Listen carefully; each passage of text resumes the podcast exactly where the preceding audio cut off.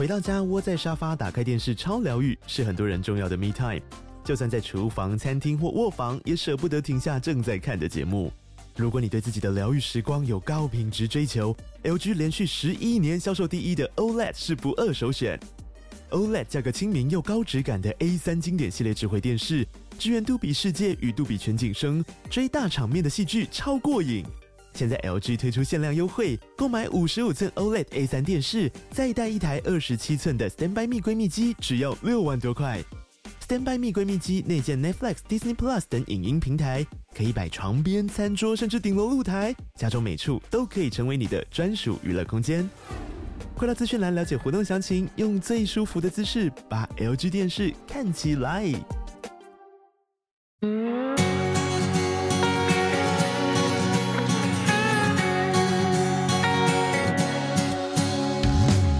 各位听众朋友，大家好，欢迎收听《哇塞一起聊》，我是宇哲，我是心理师娜娜。今天我们要讨论一个非常红的韩剧，是哪一部呢？影子呢？今年在 Netflix 最强话题冠军韩剧《黑暗荣耀》，不知道大家看了没？因为这部真的是很好看，然后讨论度也非常的高。嗯、呃，先来大概介绍一下，它其实是用前后分段的方式上线的。当初大家看完前八集的时候，也是觉得为什么要这样逼我们？啊、明明就拍完了，干嘛不一次上完？就是要让你有那个期待感。所以上个礼拜我们录音的时候，上个礼拜三月十号的时候，它第二季上线了。然后当然大家就是抢着，怕被别人爆雷，你就是要先全部看完。没错，所以我们就利用周末，赶快把它看完。对。我自己是本来就很爱宋慧乔，所以我觉得她这一次有所突破，被人家说是被爱情耽误的复仇女王，我觉得非常的贴切。而且你不觉得这个刚好接在另外一个热剧，就是财阀家的小儿子，我接在后面，哇，那个话题性之高啊！是，然后。我们先大概让，因为我们不知道听众到底听过没，所以我们大概介绍一下这个剧情。他其实就是他演呃宋慧乔演了一个在高中时代就被同学霸凌的女主角，叫做文同珢。然后呢，他就立志要复仇，花了十八年的时间精心策划。对，那个时候大概就是有五个同学，主要的五个同学是坏坏五人帮，然后他就要对他们一一复仇的故事。听起来很老梗啊。对，可是呢，你有没有发现近年来的韩国复仇剧都是大事？所有的剧只要是有复仇的概念在里面，好像都会中，而且也是去年的财阀家的小儿子也是复仇剧啊。所以你觉得为什么会有这样子的趋势啊？在现在我们社会都觉得那种阶级或不平等的这种趋势，大家其实说都内在都有一些感受。那特别是多数人，像我们，我们多半会觉得说啊，我们就只是个平民小老百姓啊，那我们也没有那些有权有势，那凭什么有权有势人做什么都可以，那我们都不行？哦，所以在看这种剧的时候，就很容易会投射在里面，说对，就是这样。所以我们要打造一个公平正义的社会。说到这边呢，我就想到，其实公平或公正的这样子的信念，似乎是内建在我们灵长类，就是在我们群居动物当中，我们自然会需要形成就是这种公平的这种感受。啊，为什么呢？你想想看哦。群居动物代表着你要跟其他的同类一起互动嘛？应该是说你们资源有限的话，大家就得共享嘛。就算我们先不讨论资源，群居动物它的概念是我们要互相合作，比如说一起去打猎嘛，或一起去捡食果子嘛，对不对？好，那今天如果我去打猎，我都在忙，那你在旁边看，那这样子我还要分你一半，这样我当然北送啊。嗯，所以你想象这种情境，你就会知道，其实群居动物，你之所以要可以这样子一起工作、一起生活，它当中就一定要我们刚刚讲的这种公平的这种概念在里面，因为这就代表着我们群居动物可以互相配合、哦互助，那一起活动、一起工作的这样子最基本、基本的原则。嗯，所以它也等于是演化下来，它已经内建在我们基因里面了。对啊，这一定要的，因为研究就发现，其实猴子就会这样啊。猴子看到有不平等的情况发生在自己身上，它就会北宋。其实我们很容易会想到，你发生在自己身上的不平等，所以你会不开心嘛。像这部剧文同影的情况，那当然就会不平等啊。凭什么我们两个都高中生，我要被你欺负，对不对？可是呢，为什么我们观众也那么喜欢看复仇剧？明明我们没有受到欺负啊，当然有可能啊，有可能有一些人是呃会投射自己的一些不公平的对待嘛，对不对？可是呢，其实研究会发现，就算我们没有遭受到损害，可是呢，如果我们有看到跟我们情境相近的这种不平等的情况，其实我们也会生出那种不平之名，就是也会北宋啊。你看到别人受到不公平对待，你自己也会北宋。好，那这个呢？其实我之前在奇葩心理实验室有讲过一个实验。好，那个实验我简单的跟大家介绍，就是呢，那些参与者他去参加一个类似测验，那个测验很难，所以大部分人都只能回答出五题。好，所以五题呢，他就拿五题的钱嘛，因为因为答对题数越多，可以领越多钱。好，那这种情况呢，当中有出现一个作弊者，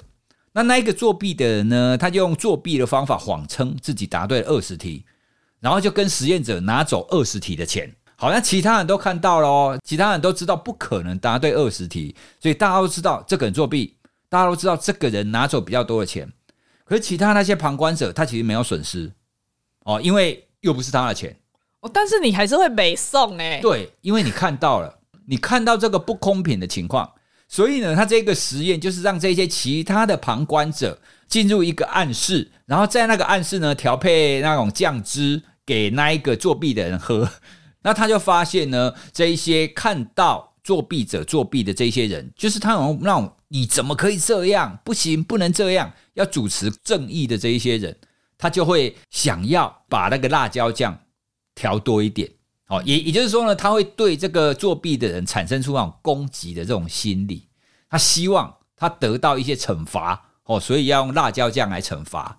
哦，所以呢，就是我们刚刚讲的。就算这个不公平的情况不是发生在你身上，可是你看见了哦，或者是在你身边，虽然不是你遭遇到不公平，但是你看到了，你就会产生那种不平之鸣嘛。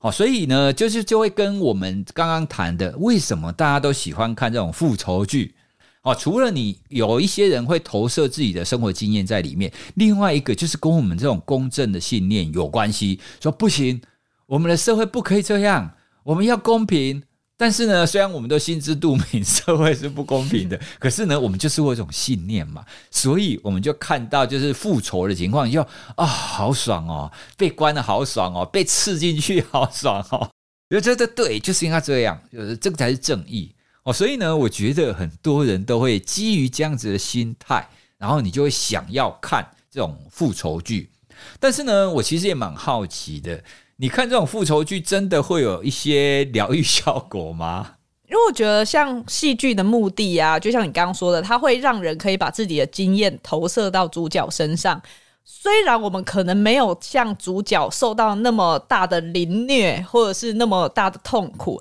可是先不论他们受到的这些，就是他们后来复仇的这些行为是对还是错。总之，你在看剧的过程中，我们会因为他呈现的方式而理解了主角的脉络，然后你就比较能够同理他的感受跟想法。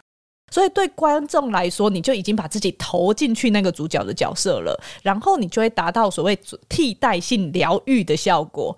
因为我们现实当中，其实基于很多原因的关系，你没有办法说出难听的话，你没有办法去给你不爽的同事一巴掌或什么之类的。西北，对。我们就是透过看剧的历程的时候，我们可以把我们内在的这个攻击性，就像你刚刚讲那个攻击性，它是能够做到升华的，而不会在现实生活中去做出那些没有办法弥补的行为。那升华这个词，就是本来就是在防卫机制当中里面，我们觉得是最成熟的一种。在精神分析的学派里面，是把它定义成是以合乎社会文化的方式去释放你潜意识当中的攻击性或是性欲。哦，所以你可以看到，在很多的艺术或是文学作品当中，都是这种升华作用的结果。我觉得也是很感谢这些编剧跟这些就是导演们，把这些剧创作拍出来，让我们可以去转化我们自己的情绪。不过，我觉得《黑暗荣耀》跟其他复仇剧不太一样的地方在于说，女主角她几乎没有自己下手。哦，对呢，对，也就是说，她虽然计划了这一切，不过他也说这一片废墟是他们自己创造的。所以，你要更让看的观众、做观众，我的口齿很不清哎、欸，那你要更让看的观众感受到，你看的过程中，你投射的其实是在彰显真理，而不是一个满足某一个人的私欲复仇行为。哦，这这招真的是聪明，自己不要有太大的罪恶感，而且也会觉得说，哎，是你们自己做的哦，是你们自作自受，对不对？接下来我们就要来讨论这部戏里面某一些我们觉得印象深刻的部分，所以这边要先画一下暴雷分隔线，哒哒 因为等一下肯定暴雷。如果呢你还没有看过这出剧的人，可以选择先停在这边，把这全部的十六集追完之后再来听。两天就可以看完了，所以大家不用担心。嘿，你听到我们这一集之后，赶快去看。如果是这出剧里面印象最深刻的话，我会觉得我要先颁奖给我们的编剧，就是金银淑作家拍拍手，你要配，yeah. 因为我觉得他在意象跟比喻上面的安排是非常的细心的。如果你是细节控的那种人的话，你就会很喜欢。它很像精品一样，让这出剧变得非常的有质感，就是你觉得很过瘾，可是它不狗血，因为有一些复仇剧就太洒狗血了，你就会觉得有点嗯质感没有那么好的感觉。然后同时，我觉得这些细节的彩蛋也让它上映之后，在社群上面看到很多的话题，大家在讨论。那我自己最喜欢的第一个印象是那个电卷棒。你是觉得你发现了电卷棒其他的功能吗？因为我觉得一开始我们是先看到那个文同珢，就女主角身上的疤，你不是还说怎么会有这种疤？觉得很奇怪，到底是怎么弄的这样子？我们觉得哦，这个化妆特效也太 over 了吧！本来想说要唱衰这出剧，应该 no no 不行，结果没想到哇，他一拿出那个电卷棒出来的时候，你瞬间顿悟，然后我就会觉得一边觉得哇，也太可怕了吧？怎么会？因为他烫的时候，你就觉得自己鼻子好像有闻到肉味，可是你又会觉得编剧真的好有创意哦。然后我觉得电卷棒的这个烫伤是一个非常重要的铺排，因为如果今天霸凌是很容易好的伤口的话，你可能就会好了伤疤就忘了痛。可是烫伤烙印在皮肤上，那个疤痕愈合你会痒，所以你会看到女主角经常的抓它。我记得你那时候还问我说：“怎么可能那么久还不会好？”对啊，十几年的。可是真的，如果你的那个疤痕反复的你去抓，它其实会长茧，然后又很干，然后愈合又继续痒，继续抓，其实它可能真的会完全完全就是厚厚的茧，一直不会好。然后所以你就可以看到这种肉体的不适，它是每天不断的提醒女主角，同时也维持了她心理上复仇的这个执念。你可以看到他身心极大的这个折磨跟羞辱，所以他在后面很多的场景里面，比如说烤肉啊、碰到火啊，那个噼噼啪啪的声音，他都会有像我们所谓的创伤压力症候群的反应，他会 flashback，就是经验会重现，然后会极度的焦虑，想要逃开那个地方。我觉得这个铺陈也很重要，是因为它显示了女主角并不是那种飞天遁地、百毒不侵、有主角威能的人。因为有一些复仇剧，你就会觉得为什么凭什么他那么厉害？嗯嗯，他以前不是很弱吗？为什么他可能隔了几年长大以后就变超强的，然后一直把坏人打趴？可是我觉得这样子的设定其实是更有人性的，因为它反而显示了他即使创伤还是在。还是很痛，可是他从来没有逃开，他没有忘记他的目标，他是一步一步依照自己的步调去接触、去迈进他想要的那个成长。我觉得他不只是一个复仇剧啦，他还显示出了创伤后成长的那个力量。所以你觉得在剧中啊，他的那些皮肤上的伤痕，其实就是烙印在他内心当中的那一些苦痛，借由具象的这一些皮肤上的伤痕来一直提醒自己。这样子安排，还有另外一个很巧妙的地方是，哎，你记不记得，像男主角是一个皮肤科医师，一个整形的医师，对，所以他其实就暗喻着这个男主角的角色。他就是要要来抚平，把他的这个伤痕做一个重新的怎么讲怎么讲变好？对对对对对对，所以这样子，你从他的那种职业的设定上，你就可以知道哦，原来就是他们两个本来剧情就会把它编排在一起啦，因为职业上就是这个样子。哦可是我觉得他虽然有这个编排暗喻，但是你记得有一幕是男主角说他可以帮他慢慢的修复伤口，嗯，但女主角却觉得没关系，我接受这样的自己，这就是我的过去啊。然后男主角也可以，尽管很想帮忙修复，但是他尊重他而不勉强他。我觉得这些很小的细节安排都会让你觉得哦，好厉害哦！这出剧就是一种接纳吗？就是一种我知道我现在成为这个样子是基于我过去发生的这些事，因为以前的这些不管是喜怒哀乐，它都成就了现在的我。的那种状态，那我觉得当然也可能是他复仇计划还没有执行完毕，他还没有要走到下一步，他不想要把那一些痛苦遗忘掉。嗯，对，所以我觉得就是在这出剧里面，每一句话、每一个镜头，真的都没有废镜头在，他都在隐喻或引导到哪一个想法上面去。而且还有像是脱鞋子这件事，你记得吗？对，嗯，坏坏女一严正，她就是不管是进到文童营的小公寓，还是受暴阿姨的家，她都没有脱鞋子，就超没礼貌，完全不懂尊重别人。嗯，可是相反的，她老公何杜林却非常懂懂尊重，因为你要想哦，他去伊甸公寓要打开这个潘朵拉的盒子，发现他老婆真面目的情况下，一般人在这种状况下应该不会记得脱鞋子吧？就找到下风。对，可是他还是先脱了鞋子才踩进别人家，所以我觉得这一幕女主角也透过监视器看在眼里。本来她差点停止复仇计划，要给严正机会的。当然，我们知道霸凌者的回忆有时候就是这么遥不可及。所以你看，他从头到尾，他后来要去给他机会的时候，严正从头到尾都不觉得他有错，而且还会合理化他各种行为。甚至觉得你今天能当到老老师是要感谢我吧？我真的觉得那个嘴脸非常夸张。所以我们看到那一幕的时候，觉得哇，这个人真的是这个扭曲到连我都想要扇他巴掌，你知道吗？所以我就觉得编剧很厉害，他会透过这些小细节的堆叠，让人物变得非常的立体。然后前面八集其实都是在铺各种的恶，然后堆叠起来，去磨光观众对于剧中坏人们最后的怜悯。最后他在收线，这样一起收起来，你就觉得哦，很过瘾，爽。对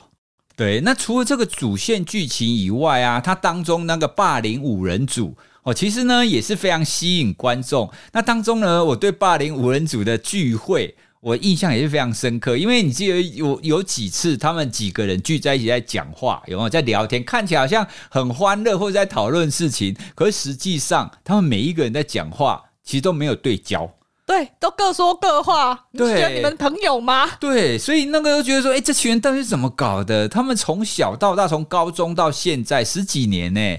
难道他们聚会都是这个样子吗？可是看起来好像都是。看到他们这样子对话的情况，我就想起我们以前在带工作坊的时候，我们就在谈那个，哎，你要怎么样跟人互动，你们之间才会有一个良好的回应模式。那他们呢，其实就是完全就是我们以前在谈的一种被动式破坏的一个回应方法。什么什么是不被动式破坏？好，那我们来稍微讲解一下好了。好，那这个沟通的方法呢，我们可以分成四种。那四种呢，它分别是主动跟被动哦，这两个象限，还有一个是建构或者是破坏，一共会主动建构、主动破坏、被动建构跟被动破坏，一共四种。好了，是绕口令吗？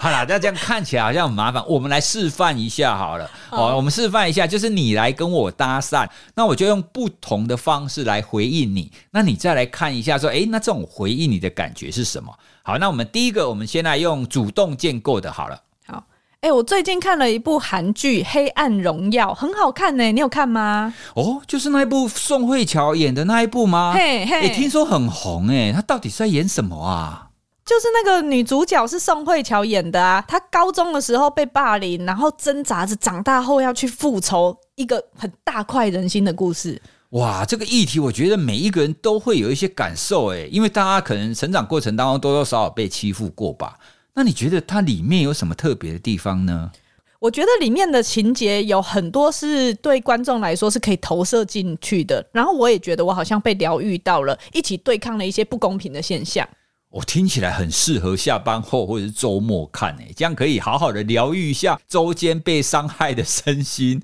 好，那这个就是我们刚刚讲第一种主动建构，就是我听到你讲的事情呢，我会把它承接下来，然后也试着延续我们在谈的这个话题。好，所以通常你用主动建构的方法，你们的话题才会持续下去。好，那接下来我们用第二种叫被动建构的方法。哎、欸，我最近看了一部韩剧《黑暗荣耀》，很好看耶！哦，是哦。对啊，里面的女主角是宋慧乔，哎，她高中的时候被霸凌，她就挣扎着长大，然后要去复仇，是一个很大快人心的故事。哦，哎，我觉得里面的情节有不少都会有观众投射进去，我自己也在看的时候被疗愈到啊，我觉得很像一起对抗了一些不公平的现象。嗯嗯，你 你有 你，你有没有觉得你对着 Siri 讲，好像还好一点？Siri 比你回话都回得多。对，就被动建构，就是我没有主动想要做什么样子的一个动作，但是我也没有要破坏你在讲这个东西。哦，哦感觉就据点王啊。所以这是第二种哦，被动建构的方法。嗯，好，那接下来我们来谈第三种被动破坏的方法。我有点累。好，最近我看了一部韩剧《黑暗荣耀》，很好看呢。哎、欸，我们今天晚上要吃什么啊？哎、欸，吃拉面吗？很难维持话题耶。里面的女主角是宋慧乔演的、啊，她高中的时候被霸凌，然后长大以后她就复仇，很看得很爽。哎、欸，我突然好想喝真奶哦，可是会变胖也烦呢。我觉得里面的剧情啊，有不少都会有观众可以投射进去的地方。像我看的时候也觉得被疗愈到了，我觉得好像一起对抗了一些不公平的现象。哎、欸，我跟你说哦，我发现跳绳搭配一个快节奏的音乐这样跳，好方便哦，这样跳起来都不会累。我觉得我们好像在平行时空对话。你有没有发现，他们那些霸凌五人组在讲话就是要各说各的？真的耶！我们都在互相抛主题，但是我也没有要接你的主题，你也没有要接我的主题，就是自己把自己自言自语讲出来而已。对。呃，所以这种情况呢，就是大家好像都很欢乐，但是实际上是没有交流的。哦，哎、欸，好贴切哦。好，那最后一种最厉害的，就主动式的破坏。好，哎、欸，我最近看了一部韩剧《黑暗荣耀》，超好看的。哎，哦，你很闲呢，我事情都做不完了，居然还可以追剧哦。那我们今天录的这一集音档给你剪好了。不是啊，里面那个宋慧乔演的女主角啊，她高中的时候被霸凌啊，然后结果就很厉害哦，每一天都在那边计划复仇，最后她就成功了，很大快人心呢。哦，这种勾心斗角、互相报复的戏剧根本就没有助于我们社会的和谐啊！这样是不是会助长那种暴力之气？我们看这种剧不太好吧？哪会啊！我觉得那个情节里面很多观众都可以投射进去啊，我也觉得有被疗愈到呢。这样子很像是我们一起对抗很不公平的现象。还有就是因为你们这种女孩子就喜欢这种小家子气，那私底下报复来报复去的，你要像财阀家的小儿子一样把整个家族跟财产整个抢过来，这样才霸气啊！我觉得要吵架了。对，这是主动破坏的方法。如果你希望跟你在讲话的这个人断交的话，你就要使用这种主动破坏的方法。第一种才有话题嘛。那你用那种被动破坏，就像那霸凌五人组一样哦。那他们看起来就是还是可以维持表面上的和谐，是因为他们根本都不在意别人讲什么，而且他们也不在意别人到底有没有听进去。他们只在意我们讲完，我讲完好，那我们就沟通完了。好，所以听众朋友，我们也可以观察一下你的周遭。好，不管是你跟伴侣、你跟孩子，或是你在工作的场合当中，别人是怎么样去做这种相互的聊天或互动的呢？多看几个，你其实就可以预测哪一些人呢，他们的关系是会维持的，哪一些人的关系呢，它是会结束掉的。因为我其实觉得主动的建构型的这个对话方式还是很适合大家在生活中去练习跟学习啦。就是你可以透过别人的分享的时候，然后去让他感觉到是受到支持跟认同的。你可以多问他一些开放性的问题，然后也同时跟他有一起情感上面、情绪上面的共鸣，相信你的关系就会更和谐。对啊，所以这个会是比较有同理心的对话。那这一部呢，其实虽然是复仇剧，可是呢，我觉得它剧情当中也有连接到很多亲子之间的议题。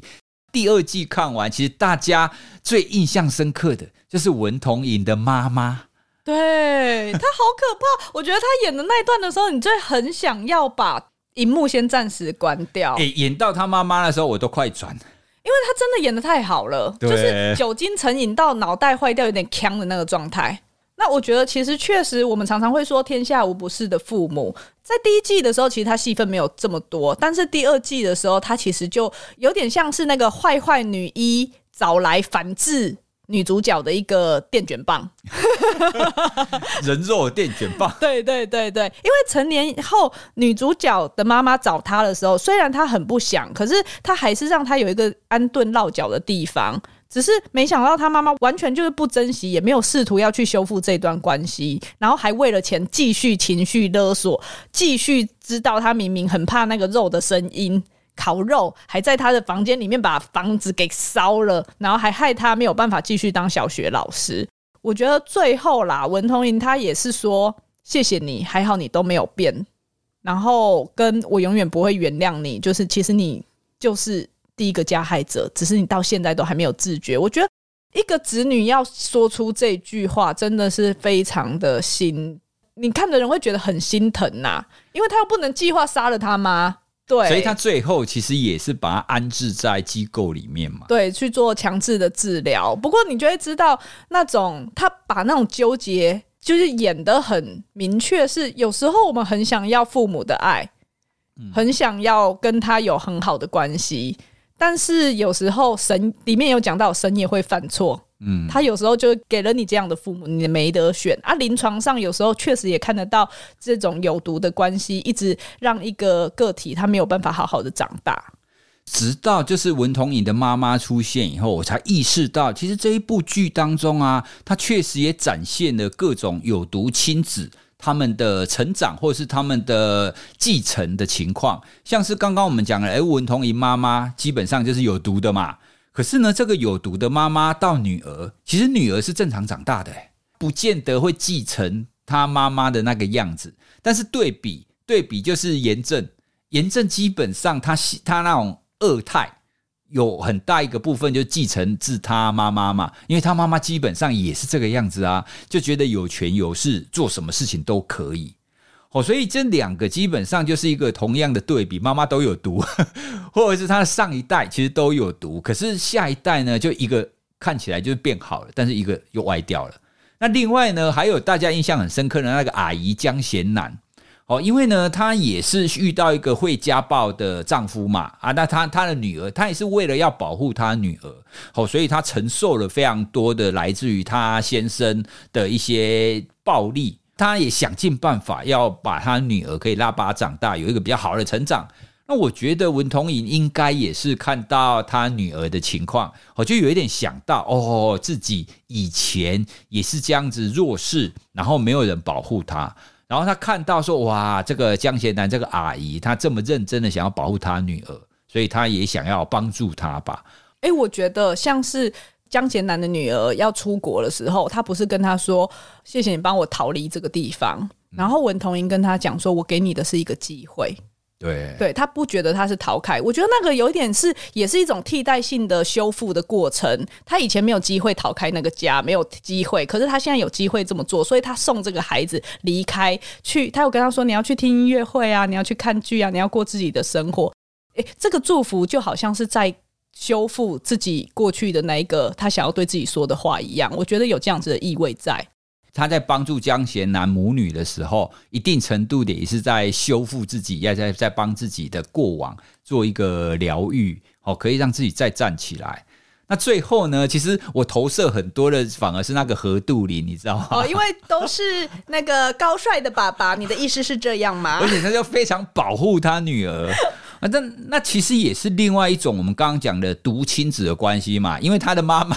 因为严正是有毒的啊，哎，那个何杜林就非常的保护他女儿，就不希望就是他女儿可以受到那个毒妈妈的影响，就有点对应在我们刚刚讲的江贤南哦，因为他都是另外一半嘛，然后他另外一半的情况呃不好哦，就是有毒，所以所以他就要好好的保护他的。小孩，诶，他们好像刚好，他的小孩都是女的，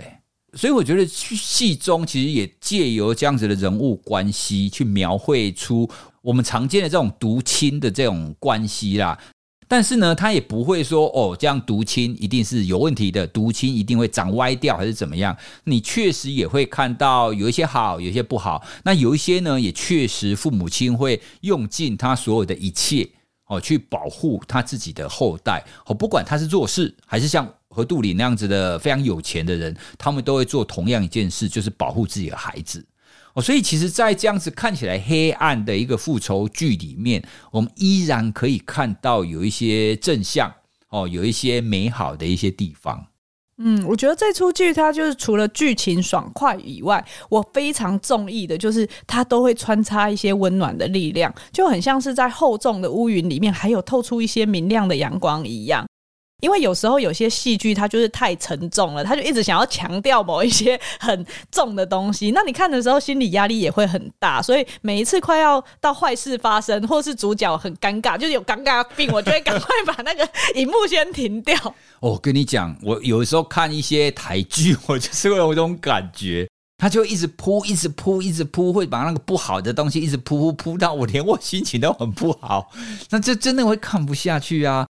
穿插一点，让我们心情回复一下，好不好？我们生活已经很痛苦了，不要让我们看剧也太痛苦。对，所以我觉得那个比例有时候是要好好的拿捏啦。因为像比如说，我们刚刚有说，其实在里面也有呈现出来某一些阶级的概念，对不对？可是这些阶级当中也不全部都是坏人，在这些有钱人里面，比如说像是男主角的一家人都是好人，嗯，或是伊甸公寓的婆婆。他也是好人，虽然他到最后，我觉得他很酷，是他到最后、最后、最后才让文同垠想起来说：“哦，原来那个奶奶她以前到底是哪一个角色，在她的生命当中，原来发生过什么？然后你会看到的是一个善的循环。他最后其实放了一个善的循环给你的时候，你是温暖的结束这回合的。”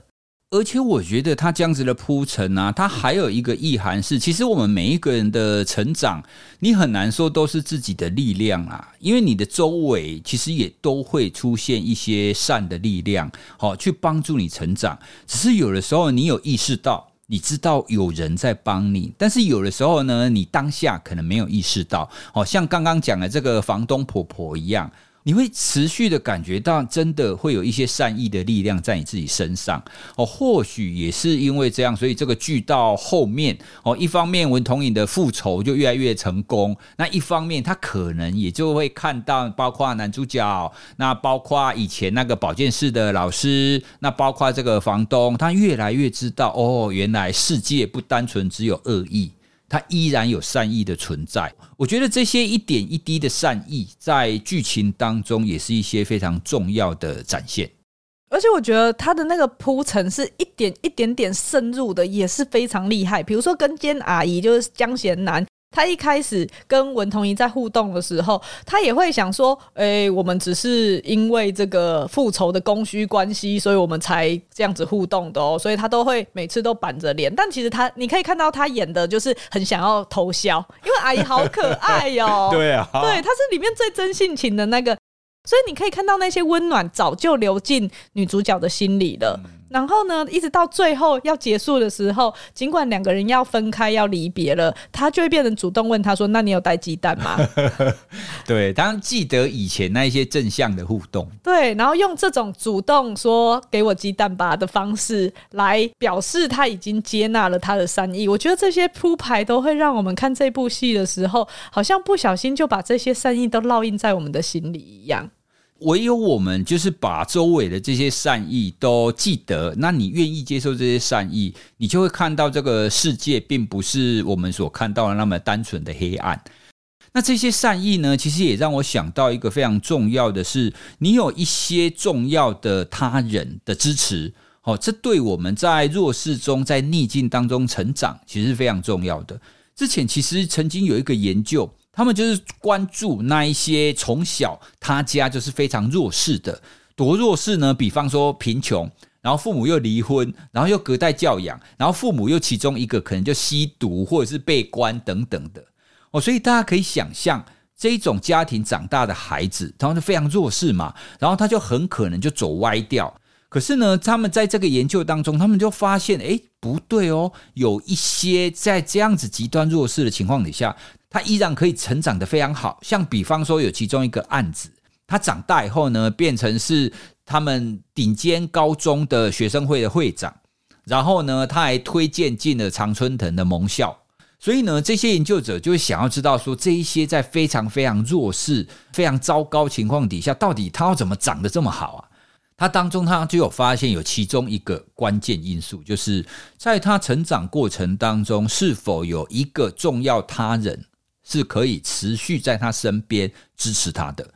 反正这个重要他人不见得是亲属哦，他可能是爸爸妈妈，也有可能是爷爷奶奶，或者是他的邻居，或者是牧师等等的。所以这对应到我们刚刚谈的，在剧中哈，不不管是那个跟监的阿姨哦，或者是房东等等的，其实我觉得重要他人都是对我们在逆境当中，在这个非常不利的情境当中非常重要的一个支持啦。说真的，人是这样群居长大的，你如果没有这样子的一些他人来支持的话，你真的很难很难继续撑下去诶。嗯。因为确实，我觉得在那个过程中啊，他也有提到，他有好几次是想要自杀的。嗯嗯，不过他也有想到，他对于那个他前面的那一个受害者，就是被严正推下楼的那个哦，朝夕，对、嗯、他会在梦里面，因为他有 promise 他妈妈会帮他复仇，所以就是有点化悲愤为力量吧。然后他也觉得梦中他会来安慰他，让他舒服一点。然后。刚刚说的重要他人，从小时候到大的话，可能就是工厂的那个朋友跟健康中心的那个老师，这两个算是就是比较在长的历程里面一直提供他们能提供的力量，因为他们可能也是弱势，不过他们还是愿意提供在他们范围里面的那个支持。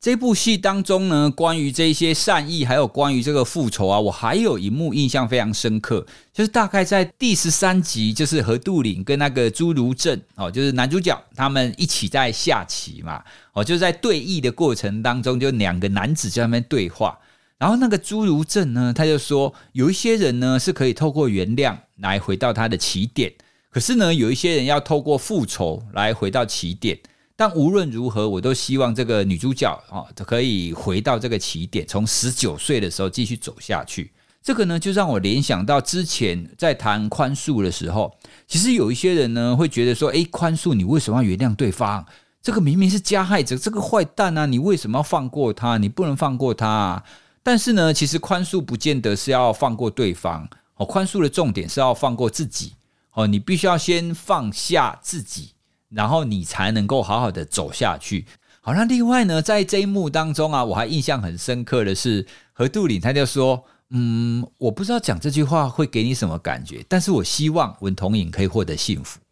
哦，就是何杜岭就这样子跟对朱如正讲，朱如正就说呢：“这个呢，我可以理解。”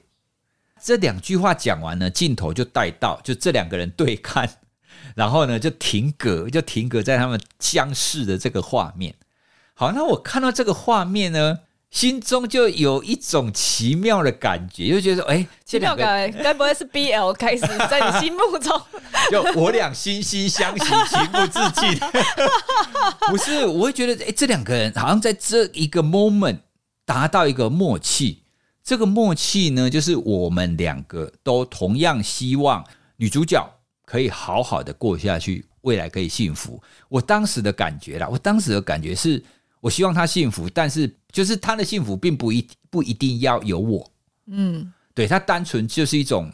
就是很祝福的心态啦，对，所以我觉得哦，这个时候你就会看到看起来很可怜的这种女主角的背后，其实都有人默默的都想要她可以过得更好，然后也许也会因为这样子的善意，会伸出一些援手。我记得何杜岭其实也有问过文同莹说：“当复仇结束了，你就会感到幸福吗？”然后他的回答是：“嗯、呃，希望我能幸福到死也甘愿。我只希望能获得这一点幸福就好。”其实你知道，他现在如果要他去死，他是不甘愿的。嗯，对。那他只是希望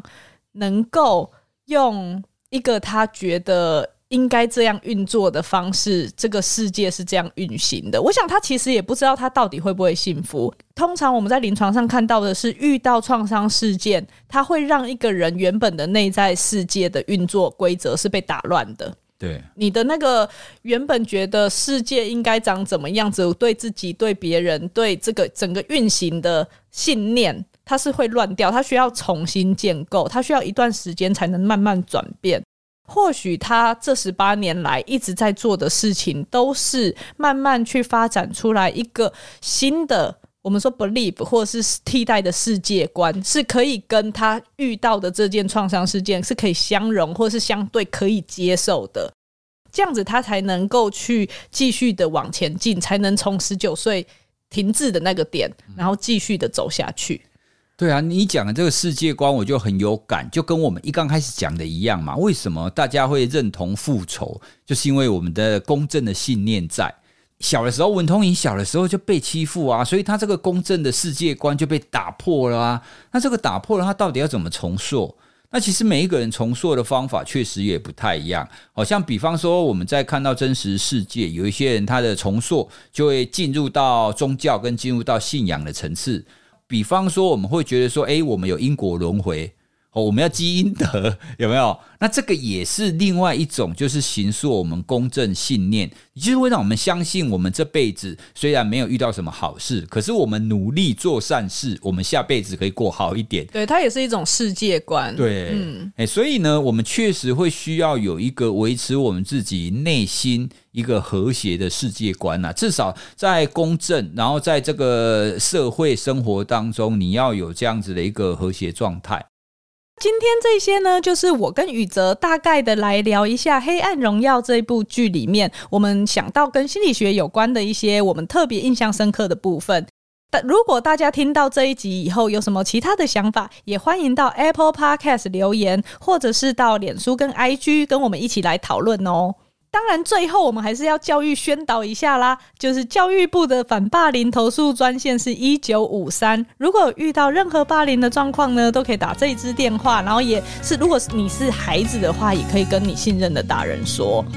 对，我们至少要把不公平的情况让那一些有能力的人知道。那今天的哇塞一起聊就到这边喽，谢谢大家，拜拜。拜拜。